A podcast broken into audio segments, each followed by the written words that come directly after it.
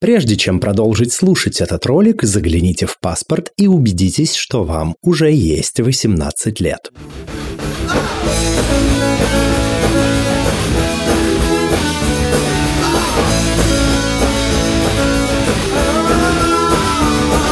Всем квирного дня! Это подкаст «Громче» аудиоприложение к литературному квир-журналу «Вслух». В эфире этого подкаста с гостями и гостями нашего подкаста мы беседуем о квир-репрезентации, о литературе и о квир-репрезентации в литературе. И наш сегодняшний гость Дмитрий Лягин, а, автор телеграм-канала, который он сейчас произнесет самостоятельно. А, Дима, здравствуй, расскажи, пожалуйста, кто ты, что ты, чем ты занимаешься и как все-таки читается твой телеграм-канал. А, привет. Телеграм-канал читается Пал Омихат, что в буквальном переводе означает а, «друг» или «дружок моего сердца», «сердечный мой друг». У Пушкина была такая фраза. А эту фразу я когда-то, пять лет назад, когда заводил канал, взял из романа до сих пор не переведенного а, «It's Swim to Boys», Джейми О'Нила, современного практически ирландского классика. Ну, и она как-то прижилась. Расскажи, чем ты занимаешься? И на канале, и в целом в жизни. А, я читаю много книжек и пишу о них, если, если очень кратко. На канале я пишу в основном о гей-литературе или квир-литературе шире, если читаю, и о хорроре. А вне канала пишу обо всем, о чем попросит а, площадка, куда пишу. Угу. Впрочем, эти вопросы мы еще более подробно и развернуто обсудим чуть ниже. А для начала начнем издалека, так сказать. А, ты литературный обозреватель и ведешь свой телеграм-канал, и а, сам ты относишь себя к квир-сообществу. Да. Тогда пойдем по порядку. А что же для тебя все-таки квир? Ты упомянул, что это несколько более широкий термин, чем просто ЛГБТ-литература. А, я использую слово «квир» исключительно как синоним а, для аббревиатуры ЛГБТ плюс и прочие буквы, потому что их становится все больше и больше, а квир легко, легко выговаривается. Это слово из четырех букв. Я не вношу, не накладываю на него дополнительные политические коннотации, которые есть в английском и которые в русский не перешли особо при, при заимствовании квир-литература и гей-литература для меня это как э, понятие родовые и видовое в логике. То есть квир шире, а если я говорю про а, конкретно гей-литературу, то я не использую слово квир, потому что это было бы так же странно, как любую а, лисицу называть псовой говоря о конкретной. А что за политические коннотации есть в англоязычном сегменте, которые не конвертировались в нашу русскоговорящую среду? А, ну, квир пришло из академической, активистской среды. Это термин, который э, изначально был оскорбительный, буквально это странный, а, извращенный, непонятный, э, так, так называли а, любых ЛГБТ, которые не укладывались в гетеронормативную, гетеронормативный шаблон. А при переносе на русский, ну, я вижу это как исключительно синоним, а, синоним аббревиатуры ЛГБТ+. Но разве с а, английским словом «гей» а, не было то же самое? Насколько я помню, оно тоже изначально носило какой-то оскорбительный подтекст. Нет, нет, оно не, не носило оскорбительного характера. Это слово, ну, оно сохраняется в английском денотацию веселый, оживленный такой. А использоваться исключительно для описания мужчин, геев и, э, и женщин, тоже потому что это слово в английском используется и, так, и для мужчин, и для женщин. Ну и вообще, а, кстати, оно стало сейчас синоним квир, э, синонимом слова квир, а стало в 1936 году, по-моему, его впервые употребила а, американская писательница в в своем творчестве по значению гомосексуальный мужчина. Угу. Ну, то есть мы в некотором роде веселые люди. Да, да. То есть оскорбительной коннотации у него никогда, никогда не было.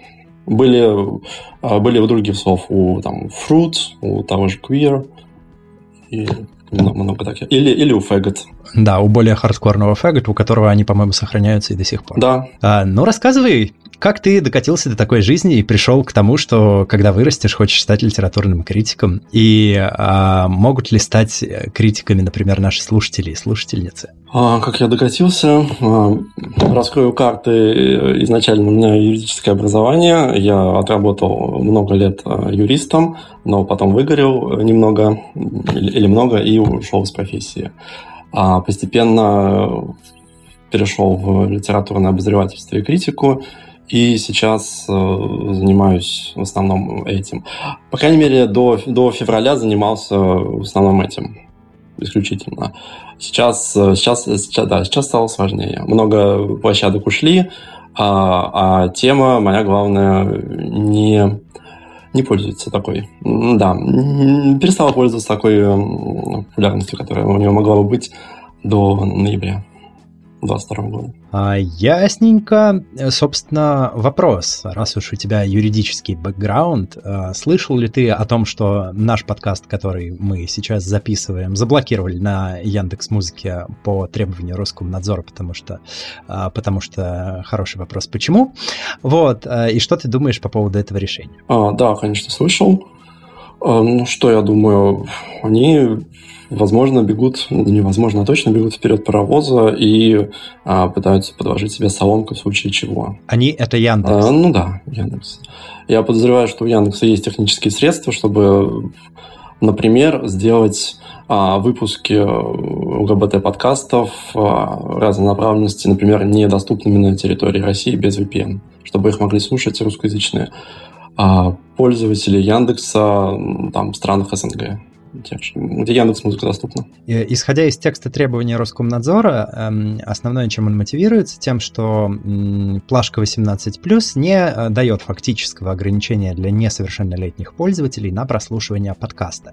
Как ты думаешь, есть ли у Яндекса технические средства для того, чтобы просто э, вывести этот подкаст из выборки несовершеннолетних пользователей? И будет ли это достаточно убедительно с а, правовой точки зрения, хотя забавно, конечно, говорить про э, правовую точку зрения в текущих реалиях, но тем не менее. А, я не могу говорить про Яндекс, но мне кажется, что у такого IT-гиганта должна быть такая такая возможность. По крайней мере, у маленького сайта а, Горький, у литературного сайта Горький, портала, они Некоторые статьи, про, э, касающиеся темы ЛГБТ, они прячут э, не просто за плашкой, они делают их недоступными для просмотра на территории Российской Федерации без а, дополнительных усилий со стороны пользователя. Некоторые страницы. То есть, если у такого маленького сайта такая возможность есть, то у Яндекса, я подозреваю, точно. Ну, то есть, вопрос не в возможностях, вопрос в желании. Вопрос в желании. В прошлом году ты заканчивал курс для критиков.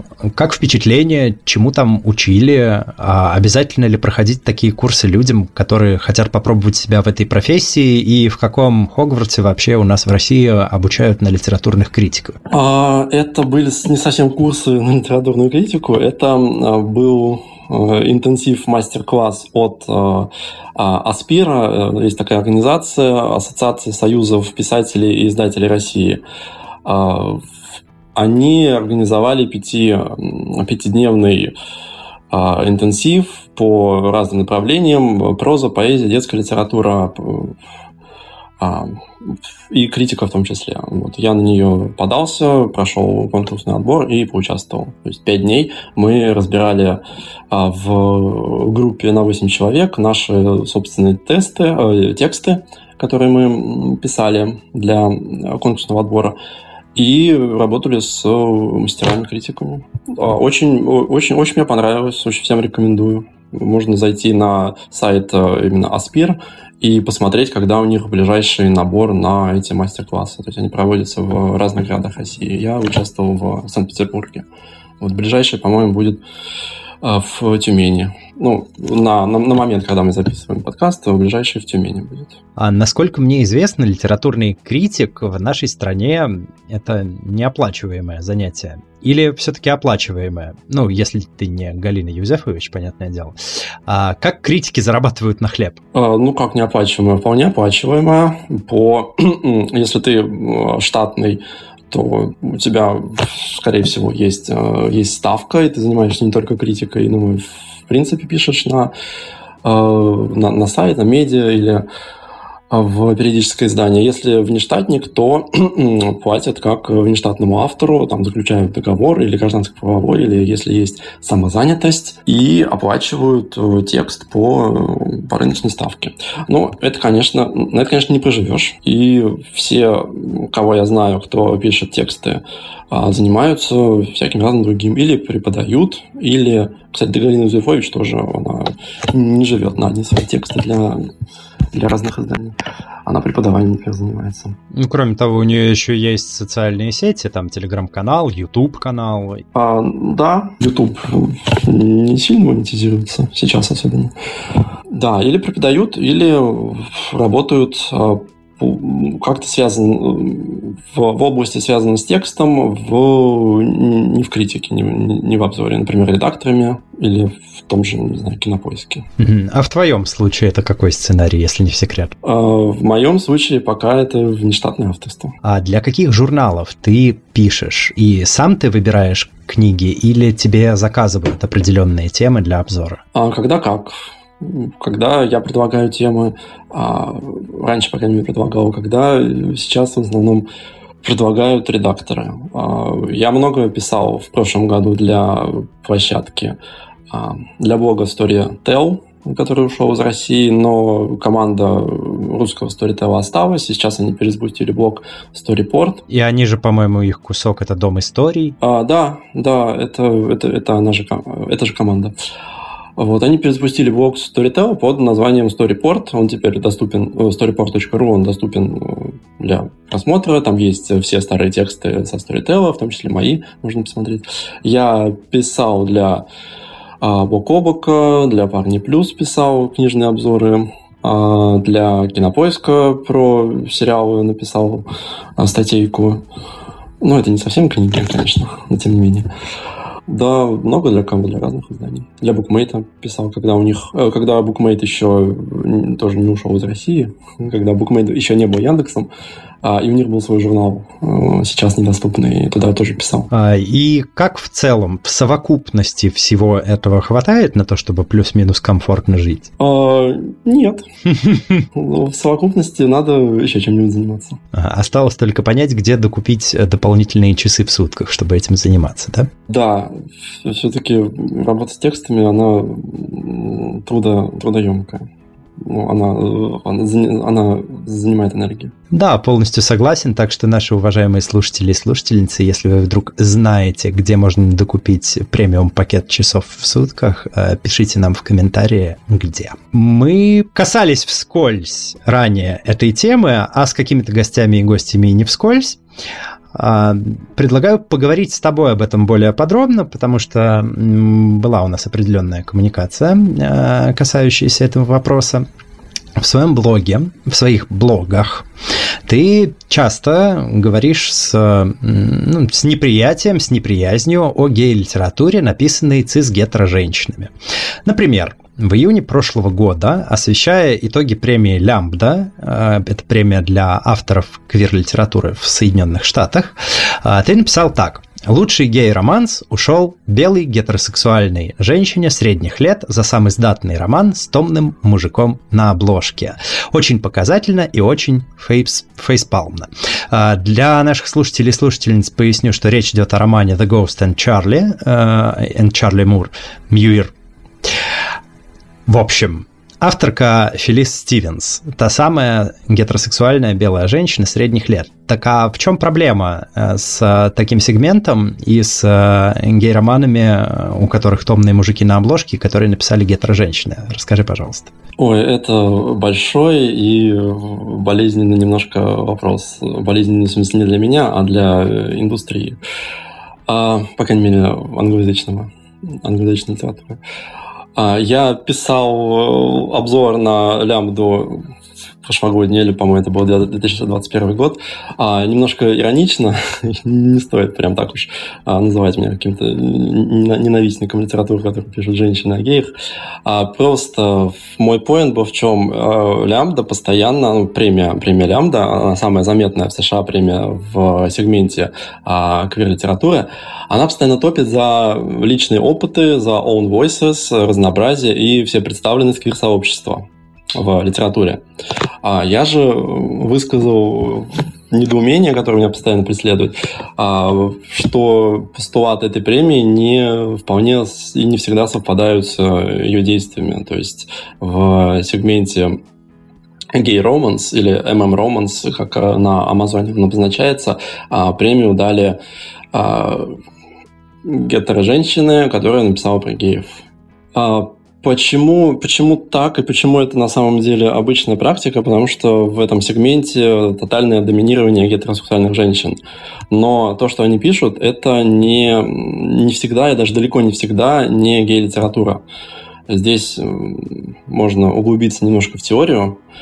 А что такое гей-литература вообще. Я позволю себе небольшую ремарку. Просто у меня был тоже персональный читательский опыт э, твоих высказываний на эту тему, не только по поводу конкретной этой премии, но и в частности не в Телеграме, а в другой социальной сети ты несколько менее стеснялся в выражениях, и э, формулировки там были до, до, довольно жесткие э, касательно вот э, гетеро-женщин, которые пишут э, гей-романы. Все-таки хотелось бы понять, а в чем проблема? А, проблема в том, что это не гей-роман. То есть никто не запрещает этой женщине на самом деле писать э, все, что, все, что вздумается. Да никто никому не запрещает писать все, что вздумается.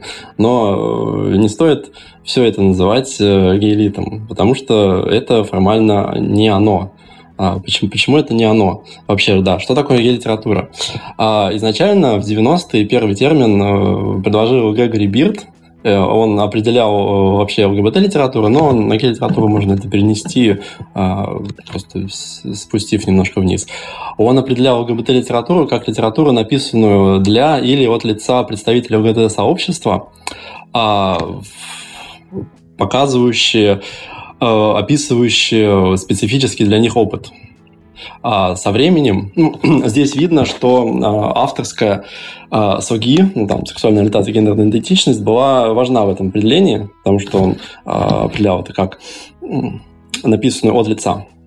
Вот. Но со временем, примерно в нулевые, этот вопрос отпал, но сохранялся неизменным, э, сохранялось неизменным определение через опыт. То есть это описание, интерпретация, конструирование специфического квир-опыта или э, опыта мужчин-геев.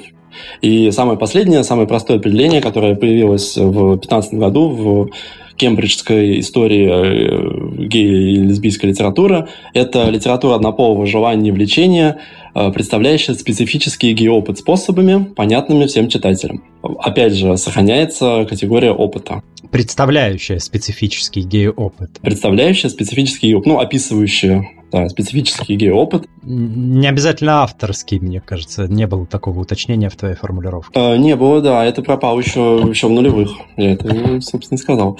А, способами понятны всем читателям.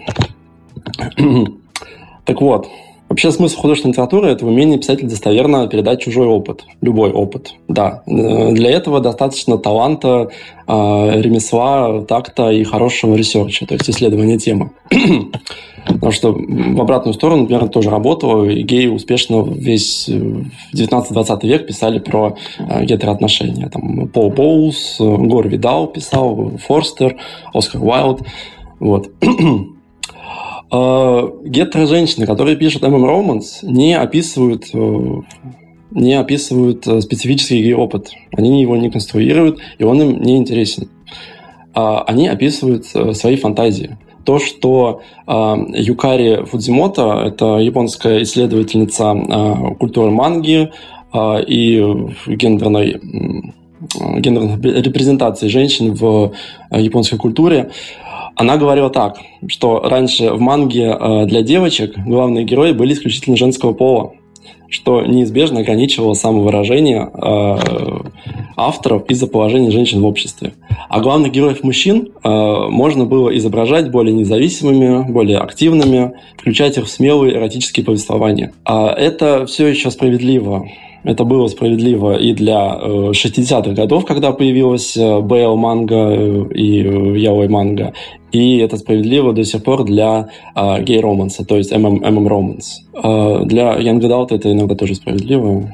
Потому что бывает такой Young Adult, который не отличить от MM Romance, особенно сейчас, потому что у них очень похожие рисованные обложки.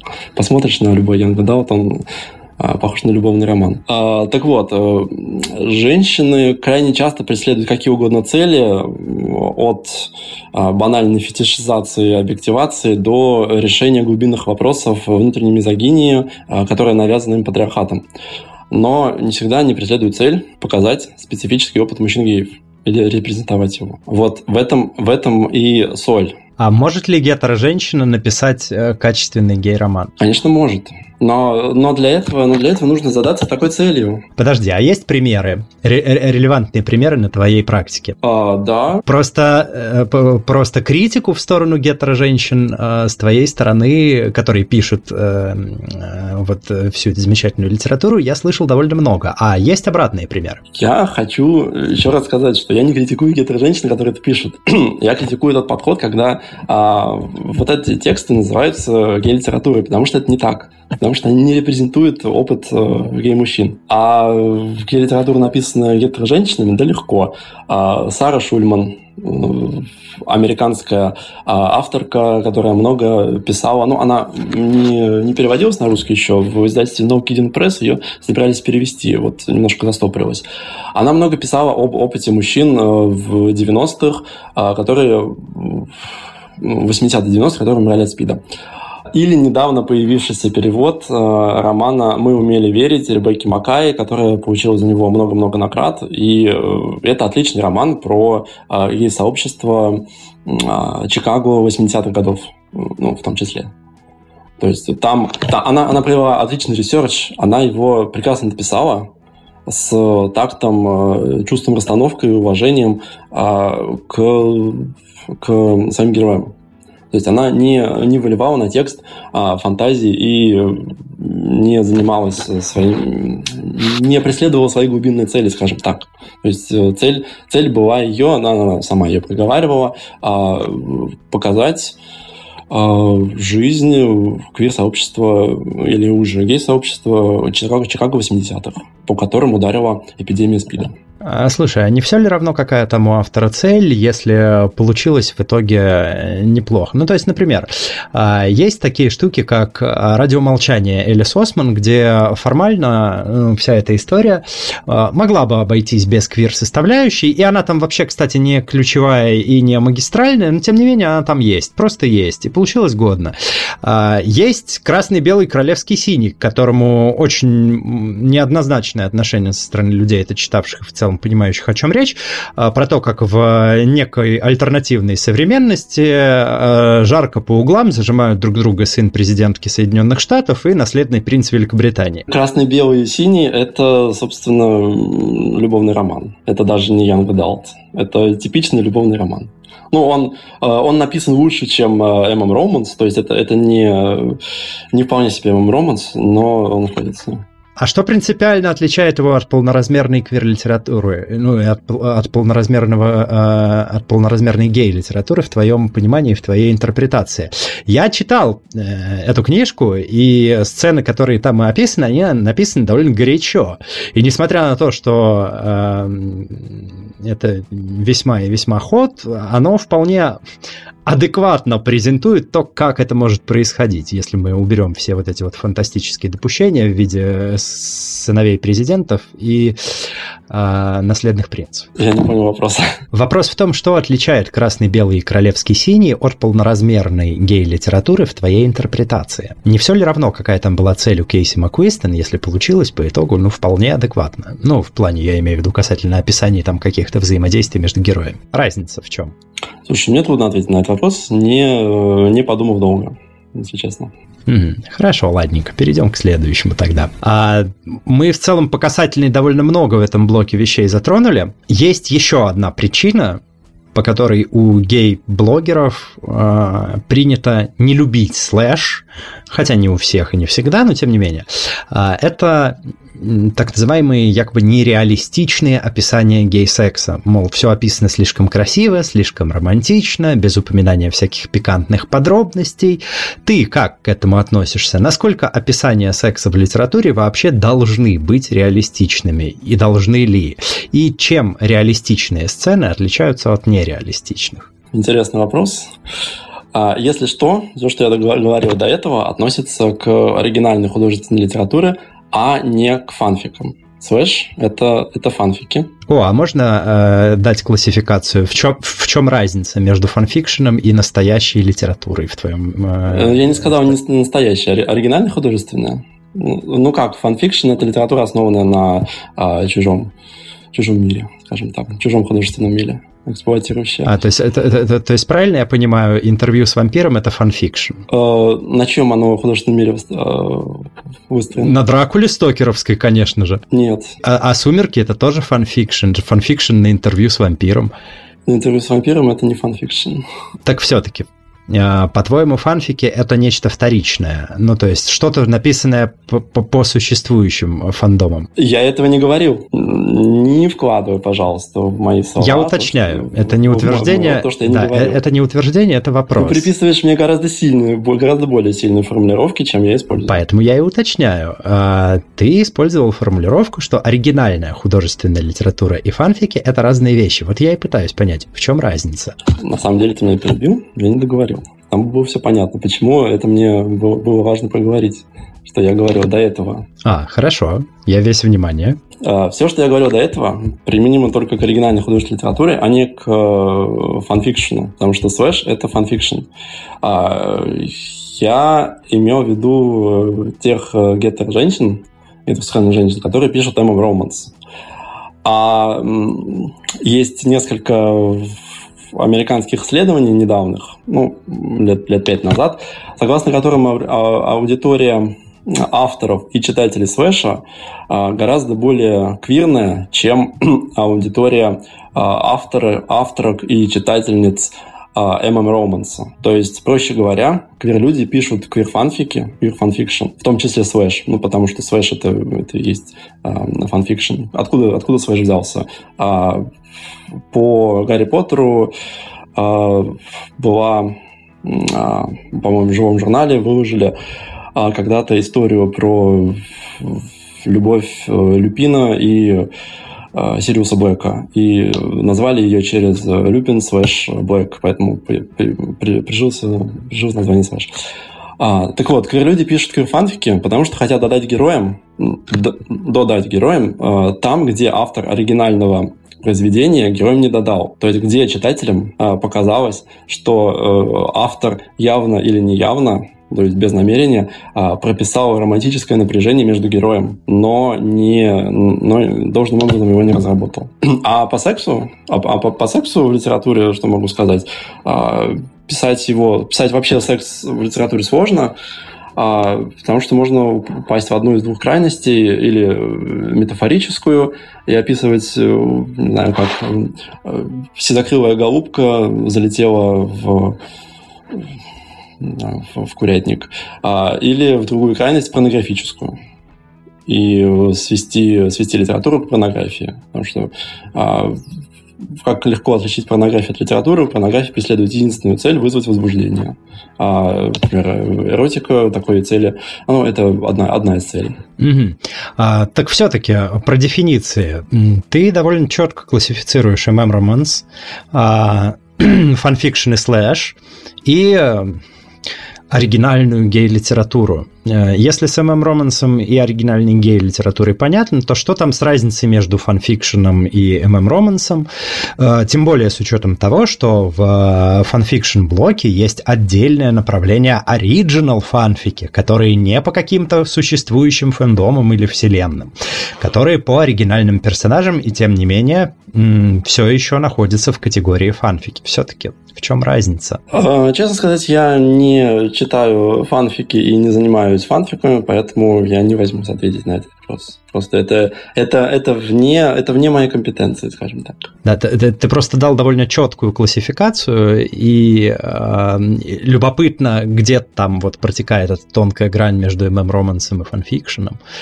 В твоем представлении? Ну как, MM Romance — это жанровая литература, построенная по лекалам. Фанфики не, не обязательно и вообще даже могут не строиться никак по лекалам. Хотя, то, хотя это тоже может легко все это строиться а, по лекалам. А могут и строиться, А могут да? и строиться, да, но, но не обязательно. А, хотя слэш чаще всего скорее всего, будет, будет строиться по лекалам любовного романа, просто использовать э, уже э, существующих героев. А в жанровом любовном романе нет, легко придумать э, героя э, Пашу и героя Мишу, которые, которые встретились и, и полюбили друг друга. Это, это будет оригинальная художественная литература не, не носящая особой художественной ценности, но, но вот, вот так, мир несправедлив. Это оригинальное, а, а даже хороший фанфик, он будет оставаться фан, фанфикшеном по чужому миру. Ладно. А, яснее не стало, но, впрочем, оставим пространство для загадки и для а, додумывания этого всего а, нашим слушателям и слушательницам самостоятельно. Итак, мы обсудили немного слэш, фанфикшн, ММ-романсы, и я предлагаю приступить к следующему блоку. А следующий блок – это важная и феноменальная в литературном мире э, тема. А мы не можем, естественно, обойти тему недавнего закона о запрете ЛГБТ-пропаганды среди всех возрастов. И, в частности, триггерного события, которое стало буквально лакмусовой бумажкой всего вот этого вот а, законодательного великолепия, а именно книга двух писательниц, э, это Сильванова и Малисова, а, «Лет в пионерском галстуке».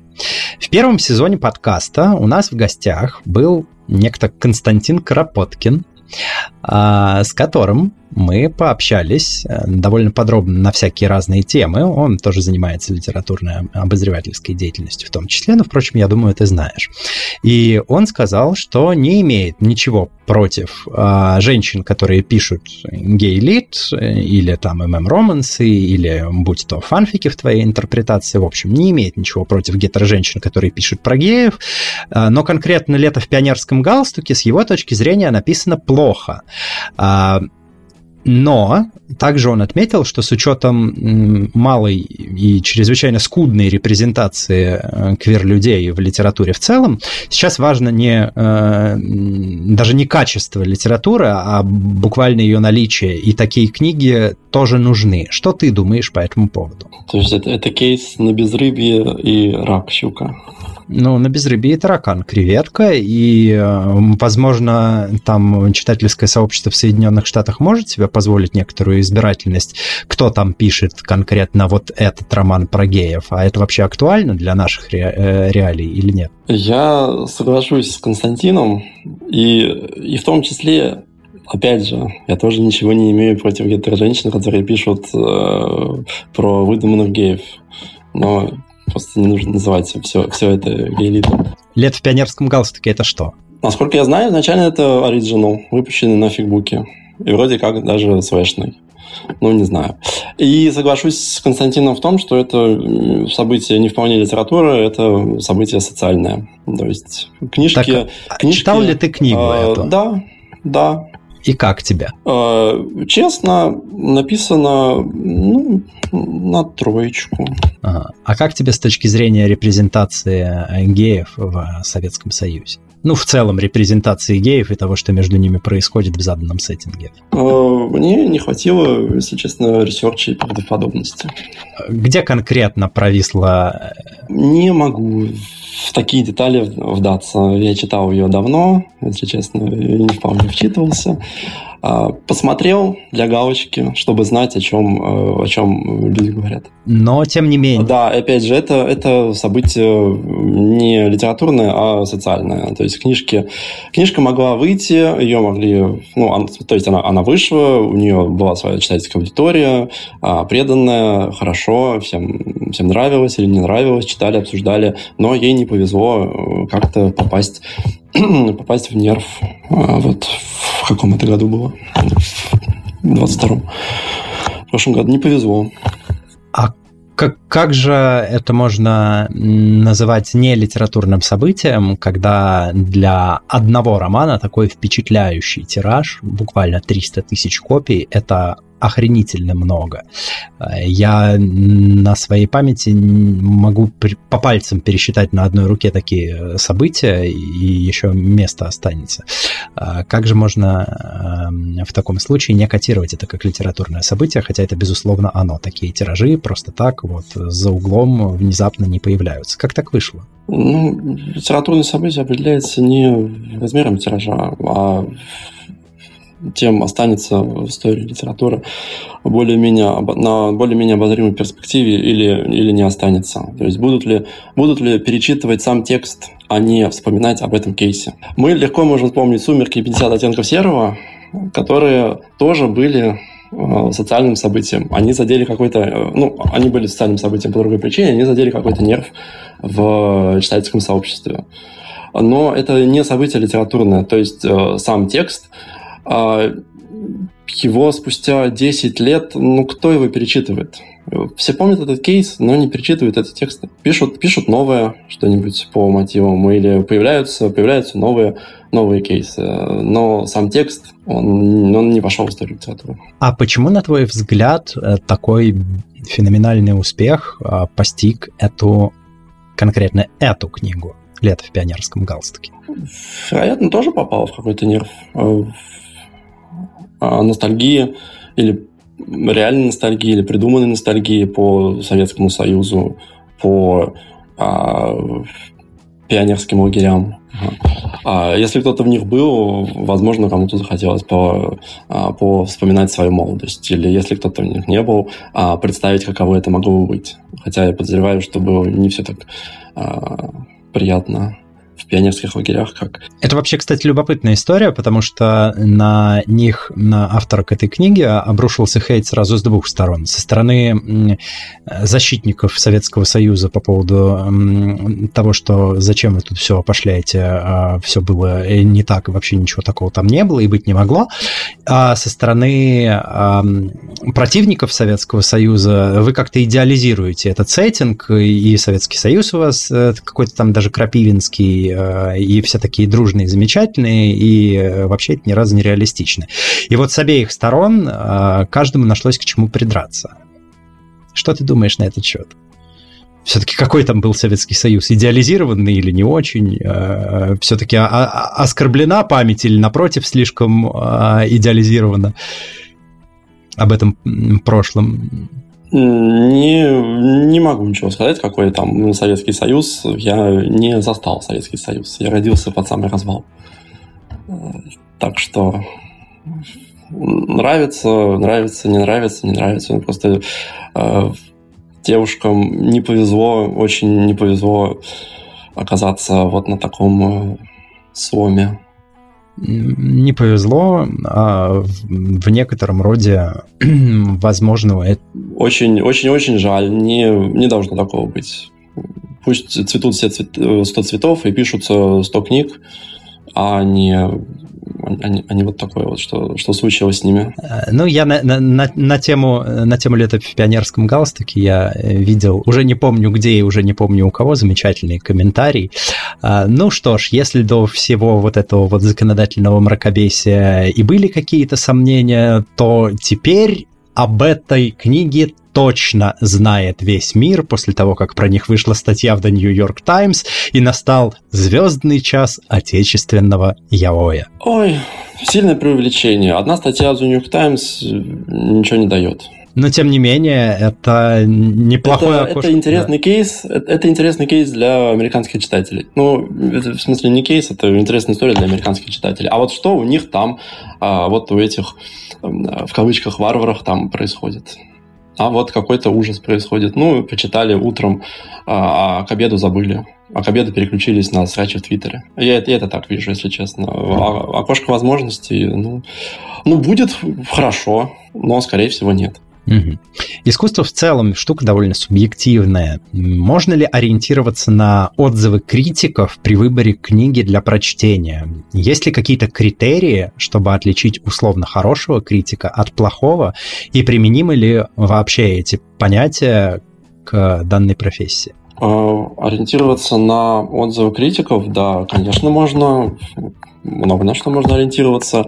А на кого ориентироваться здесь я бы посоветовал выбирать по опыту или ну, по опыту э, взаимодействия с рекомендациями этого критика, обозревателя. А, то есть какие книги рекомендуют, э, попробовать прочесть несколько, посмотреть, совпадают ли ваши оценки и вкусы. Если да, то продолжить следить за, за критиком-обозревателем. Если, если нет, ну, переключиться на другого например. Или продолжить следить за тем же и не читать книги, которые рекомендует этот обозреватель. Вот так вот будет анти, антирекомендация, что вам точно не понравится. А, по, по медиа можно э, смотреть, то есть в какое, в какое медиа пишет, э, пишет конкретный э, литературный обозреватель, какое, какое близко. Потому что критика есть разная, под разные запросы. Критика в толстые журналы, а в глянцевых журналах бывает, да, статьи, в периодических изданиях, в сборниках эссе, как, например, у Поляринова, хотя у него тоже все выходило на разных на разных площадках. В интернет-медиа сейчас э, также это обзоры литературные. Но это не совсем критика, это, да, это отдельный жанр обзоров. А, то есть, что вышло, что по сюжету красненько, почему это могло бы быть интересно, и в какое, а, в какое там литературное направление попадает, на что это похоже. Вот э, самый такой баз, базовый обзор. А в чем разница между блогером-обзорщиком, который делится своими впечатлениями от книги, и литературным критиком? Она есть? Я бы сказал, дело в деньгах. Если вам площадка э, готова платить за ваши тексты, то она признает вашу э, компетентность. Ну, площадка, в смысле медиа, медиаплощадка, или периодическое издание, или э, интернет-издание, то она при, при, признает вашу компетенцию, как э, обзорщика или критика, и э, готова платить за это рублем. Но себе в блог можно писать все. Вот э, я сейчас в основном, в основном пишу в блог, потому что я а, почти стал очень мало читать литературу, которая выходит на русском. А, ситуация с на безрыбье и рак щука меня совсем не устраивает. Я почти полностью переключился на то, что мне э, читать интересно а, в оригинале, английский, французский. Ох, кстати, об этом. Какие для тебя лично, субъективно существуют критерии хорошей литературы? Что должно быть в книге, чтобы она тебе понравилась? а чего не должно? Я люблю, чтобы у книг была крепкая кость, то есть крепкий сюжет, чтобы были крепкие непровисающие мышцы, то есть это там нерваный темп а, повествования, и э, чтобы все это смачивалось кровью, то есть хорошим языком, которым книга написана, без, э, а, без канцелярита, без э, вот всех этих клише, что очень легко, кстати, вытравливается на этапе редактуры, Хорошо. А если мы поговорим про жанры, насколько я помню, поправь меня, если я ошибусь, ты не очень любишь фэнтези и фантастику, например. Почему? Так ли это, и если так, то почему? Э, не то чтобы я их не люблю, я их просто наелся в свое время. В юности начитался. Mm, присытился, то есть? Да, присытился. Мне э, перестало, перестало быть интересно. А в сутках э, часов, часов мало, и жизнь короткая, так что если читать то, что неинтересно, и читать это за бесплатно, ну как, не хватит времени на то, что читать интересно. Безусловно. А что тебе читать интересно? А, я читаю сейчас в основном а, взрослый, современный, э, англоязычный а, fiction, который, который выходит вот прямо сейчас в США или, или Британии. Это может быть гелит, это может быть не гелит. Где ты их находишь, эти новинки? На Амазоне? На Амазоне. Э, или аудиокнижки. Раньше был Storytel, сейчас Сейчас его нет. Ну, или можно завести себе аккаунт другой стороны, попробовать. А, Турции, например, или Германии. А, Audible остался. А, ну, или те ресурсы, о которых я не буду говорить по записи. Хорошо. Как ты считаешь, каким социальным проблемам следует уделять больше внимания в современной литературе? В современной литературе какой? Российской или вообще? О, сегментируй. Расскажи про вообще, про российскую, есть ли там какая-то разница, в чем она заключается. А, могу э, сказать, что какие тренды сейчас в, на рынке англоязычной литературы это на рынке англоязычной квир-литературы в том числе, это а, движение Own Voices, э, собственные голоса, то есть э, литература собственного опыта, которая все еще э, мощно, мощно о себе заявляет. А другие два мощных тренда – это исповедальная и саморефлексирующая проза, а, мемуары, автофикшн, который по-русски сейчас, кстати, актив, отлично идет. Хотя в эпоху кризиса автофикшн идет не очень как, э, например, недавно говорила Оксана Васякина, а, замечала, что в эпоху кризисов скорее идет а, лучше заходит читателям литература эскапистская. Например, то, что а, собирается издавать издательство «Дом истории», команда бывшего Storytel. И третий мощный тренд, который и по-русски, кстати, отлично сейчас чувствует себя. Это Young Adult, литература для молодых, а, молодых взрослых. То есть, условно, до 25. Ну как? В Советском Союзе это определяли как литературу для старшего школьного возраста. Сейчас это сейчас называется Young Adult. Ну, читают ее, конечно, все. Но она тоже в некотором роде эскапистская. Она может быть эскапистской, она может быть э, не эскапистской, а поднимать проблемы, которые волнуют э, молодых людей, девушек, парней и, и прочих небинарных персон. Это совсем, совсем не эскапистская. То есть э, литература про Young Adult про буллинг, это не эскапизм, а Young Adult про а, а, по боди, про бодишейминг и body image тоже не эскапистская, тоже, тоже волнует людей а, квир-литература young adult-ная, которая зачиналась по-русски, шла, нормально себя чувствовала, выходила, но ноябрь все подрезал. Очень, очень жаль. Так что young adult в большей степени не эскапистская литература, чем, чем, чем взрослый fiction или чем жанровая литература. То есть Young Adult, это же не, это не совсем жанр, это же это просто направление, скажем так. Это э, возрастная, возрастная планка, это формальная возрастная планка. То есть понятно, что книжки, книжки это могут читать все, но там немножко э, попроще, пожиже. Ты упоминал, что у Дома истории, это бывшая команда Storytel, есть какой-то специальный вектор, в котором они собираются двигаться в рамках своих планов на издание. А что это за вектор? Да, это, собственно, литература ухода от реальности, скажем так, эскапистская, или как они ее называли, кажется, в своем недавнем пресс-релизе, а, уютная. Ну, в общем, та, та самая, которая в э, клише про плед, какао и книжка. Ну, я видел у них два эм, анонса. Это на книгу переиздания «Словно мы злодеи»,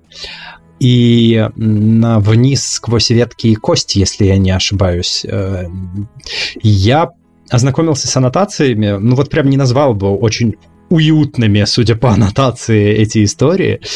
Но они, они уютные в том смысле, что они не э, поднимают проблем здесь и сейчас, и не бьют читателя обухом а, в лицо а, тем, что может быть близко его жизни. То есть а, в «Словном злодеи» ну, герои в а, где они там в, колледже, в колледже английском учатся или американском, читают Шекспира, ставят, э, убивают, ну, кому, кому, кому это близко, а, даже из современных американских читателей, например? Это хороший вопрос, да. А критик для тебя все-таки скорее профессия или скорее хобби? Для меня это сейчас больше, больше хобби. Ну, я открою как-то, хотя это, наверное, уже стало ясно. Я, я больше а, обозреватель, чем критик. То есть я больше пишу а, книжные обзоры по темам, профайлы писателей, истории там, сюжетов, тем, вот, вот такое, чем э, классическую рецензию на одну, на одну книжку. Такую полно, полноразмерную рецензию с обязательными условиями, там, проблематика, хронология, кто что сделал, характеристика героев, э, контекст, то есть на что похожа книжка, э, авторская эволюция, собственно, оценка ну, такая вот полноразмерная рецензия, таких я писал, писал, писал но писал мало. В основном я книж... литературный обозреватель. Ясненько. Есть ли книги, которые произвели на тебя особое впечатление и которые ты посоветовал бы к прочтению нашим слушателям и слушательницам? Я могу из, ну, из например, классической русской прозы я могу посоветовать. Три книжки, которые я регулярно перечитываю, и вообще три автора, которых я регулярно перечитываю, чтобы свой русский язык не придавать забвению письменный. Это Иван Гончаров «Обыкновенная история». Очень хорошая книжка, которую я бы всем советовал читать вместо Обломова. Она гораздо меньше, она гораздо увлекательнее и про молодых людей.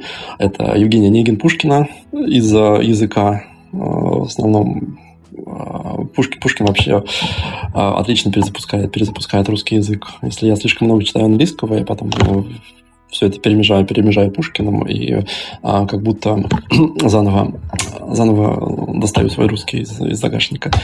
И э, Гайта Газданов, а, его роман «Пробуждение». А, Гайта Газданов – это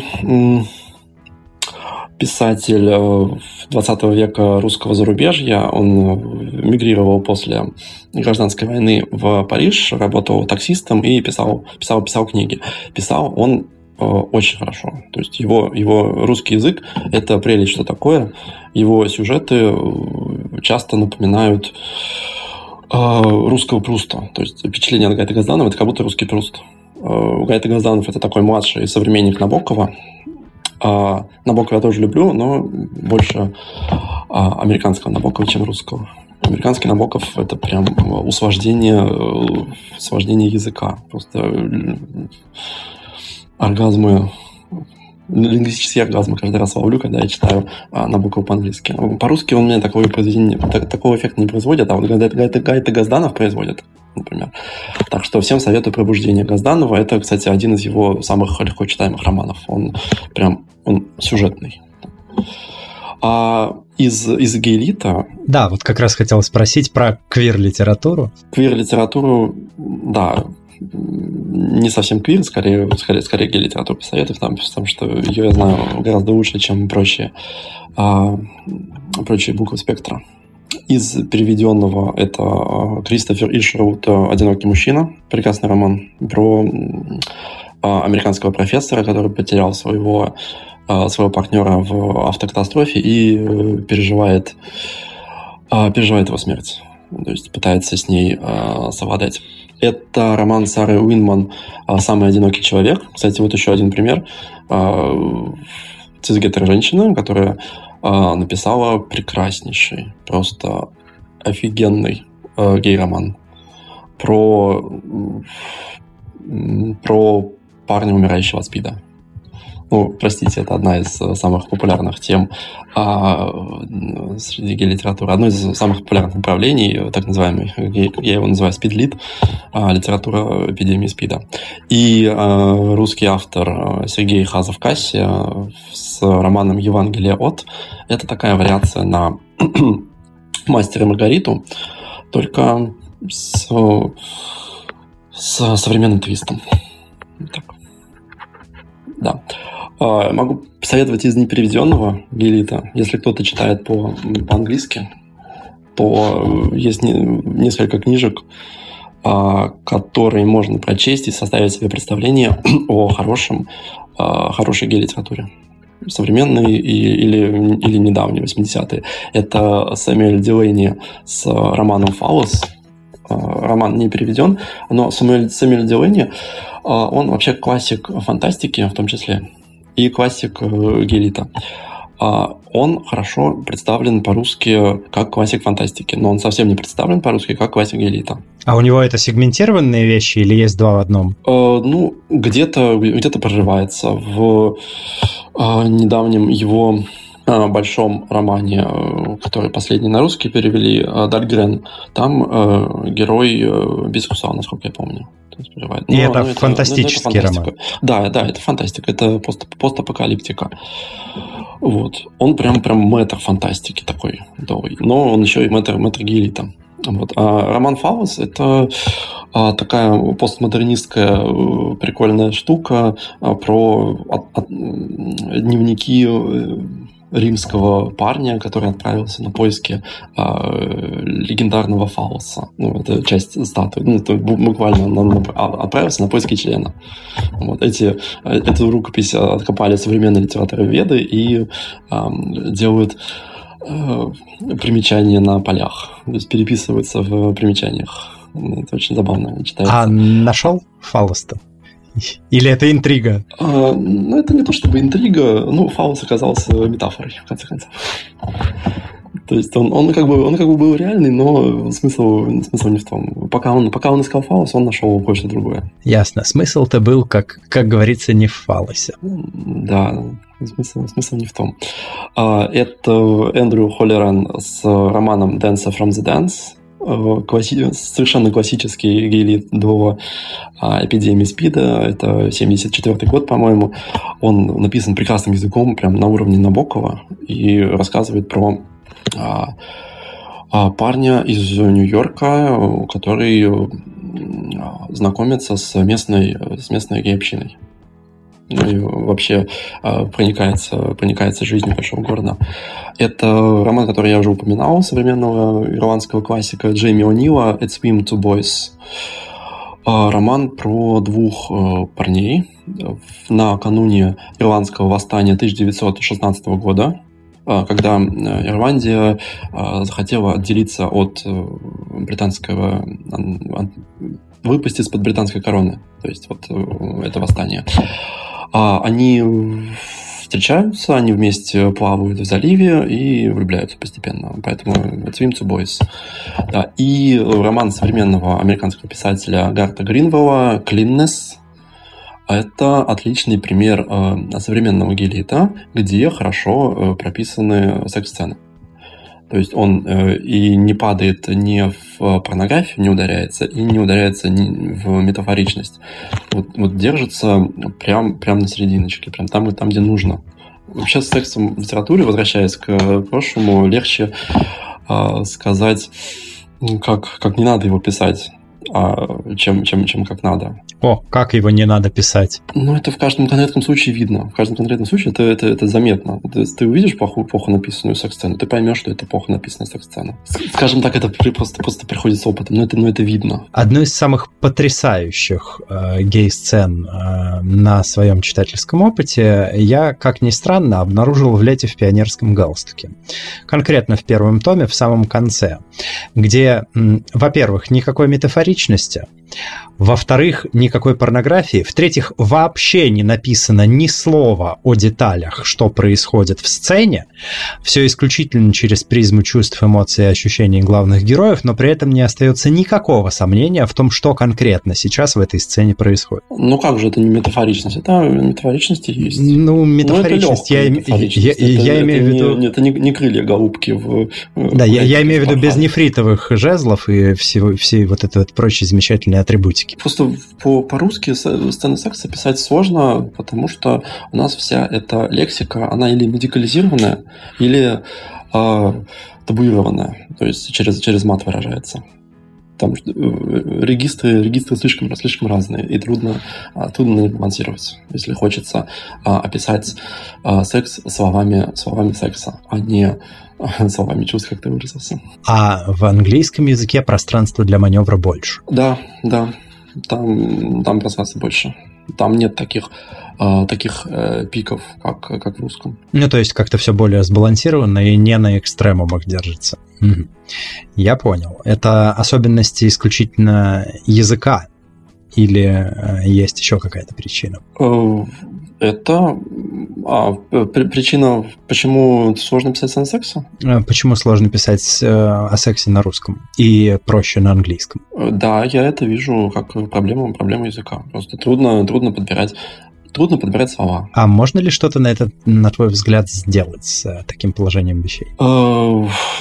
Можно, подожди, с, сделать с русским языком или с конкретным? Сделать так, чтобы на русском было писать проще об этом. Это очень хороший вопрос, на который надо долго думать. Хорошо, я понял.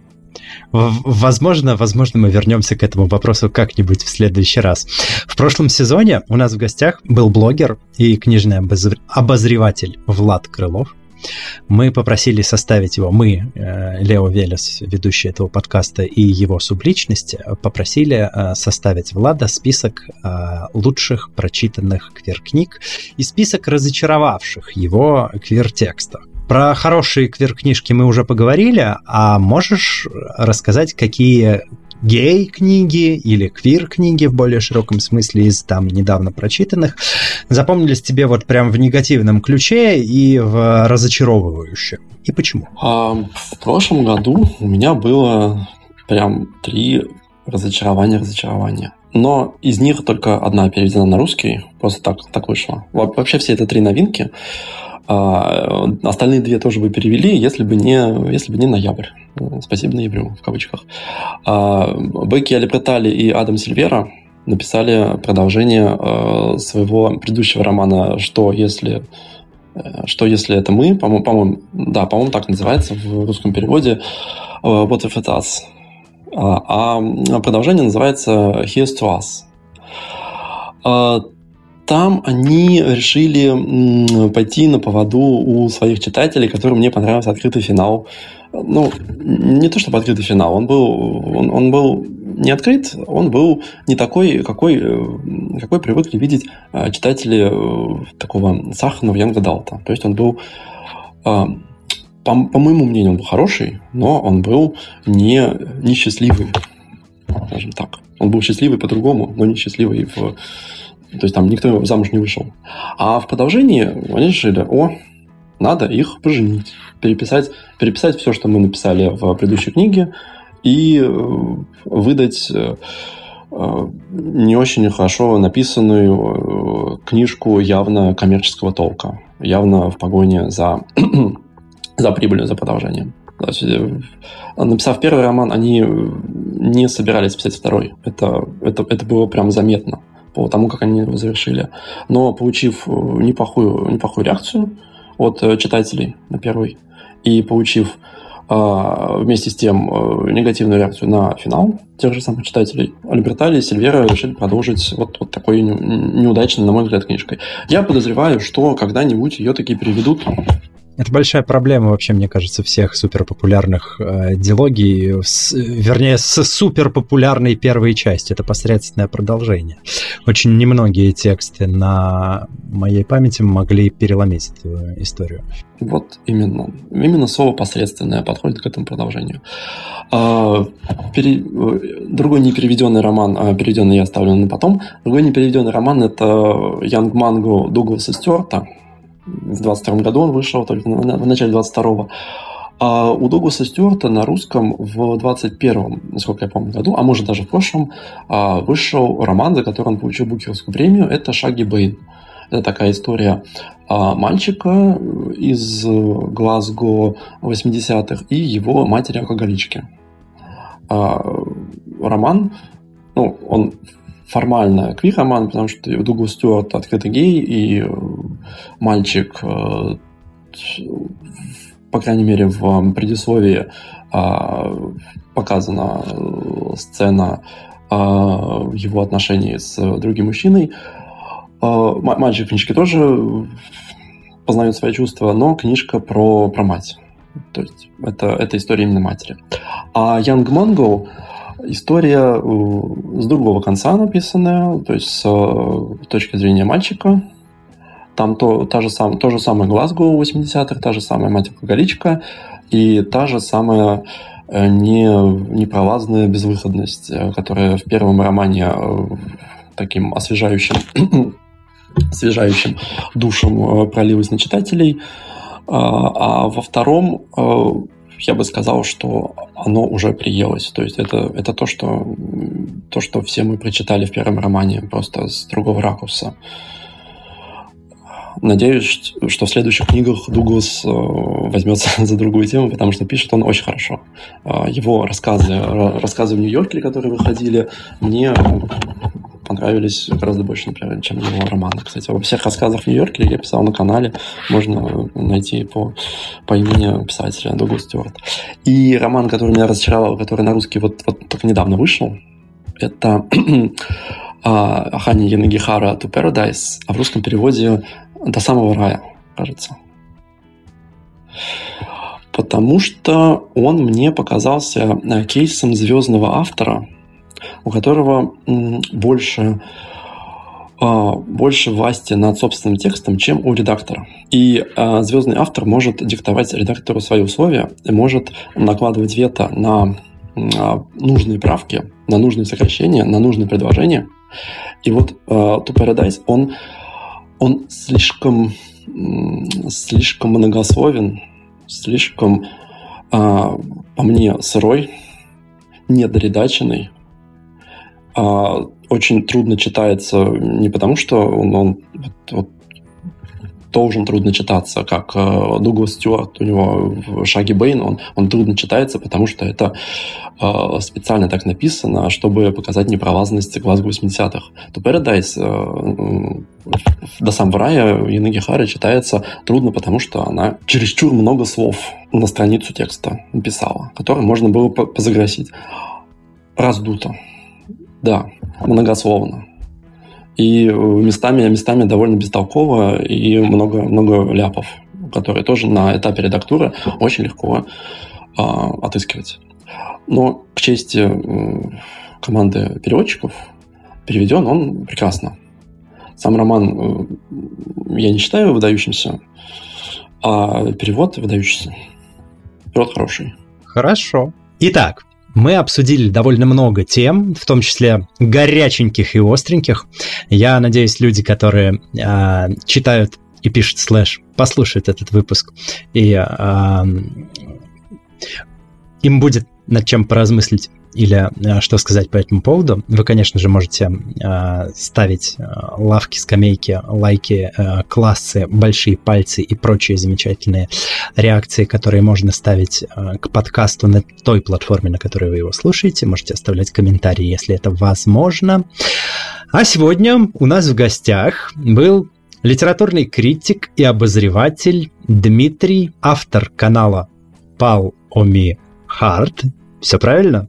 Да. А, спасибо большое, Дима, что уделил время. Это была очень содержательная беседа. Спасибо тебе. Спасибо, что позвали. Вот такая какая-то была беседка, вот такой какой-то был диаложик. А я напоминаю, что ваша активность помогает продвижению подкаста. Вы можете поставить 5 звезд, сердечко, палец вверх, добавить подкаст в избранное, подписаться или оставить комментарий в любом удобном для вас порядке на той платформе, где вы нас слушаете. Спасибо. А сегодня у нас в гостях был Дмитрий Лягин, и э, на этом мы будем закругляться. С вами был Подкаст «Громче» – аудиоприложение к литературному квир-журналу «Вслух». И я его ведущий Лео Велес. Всем пока, всем услышимся, всем чпоки. Чпоки.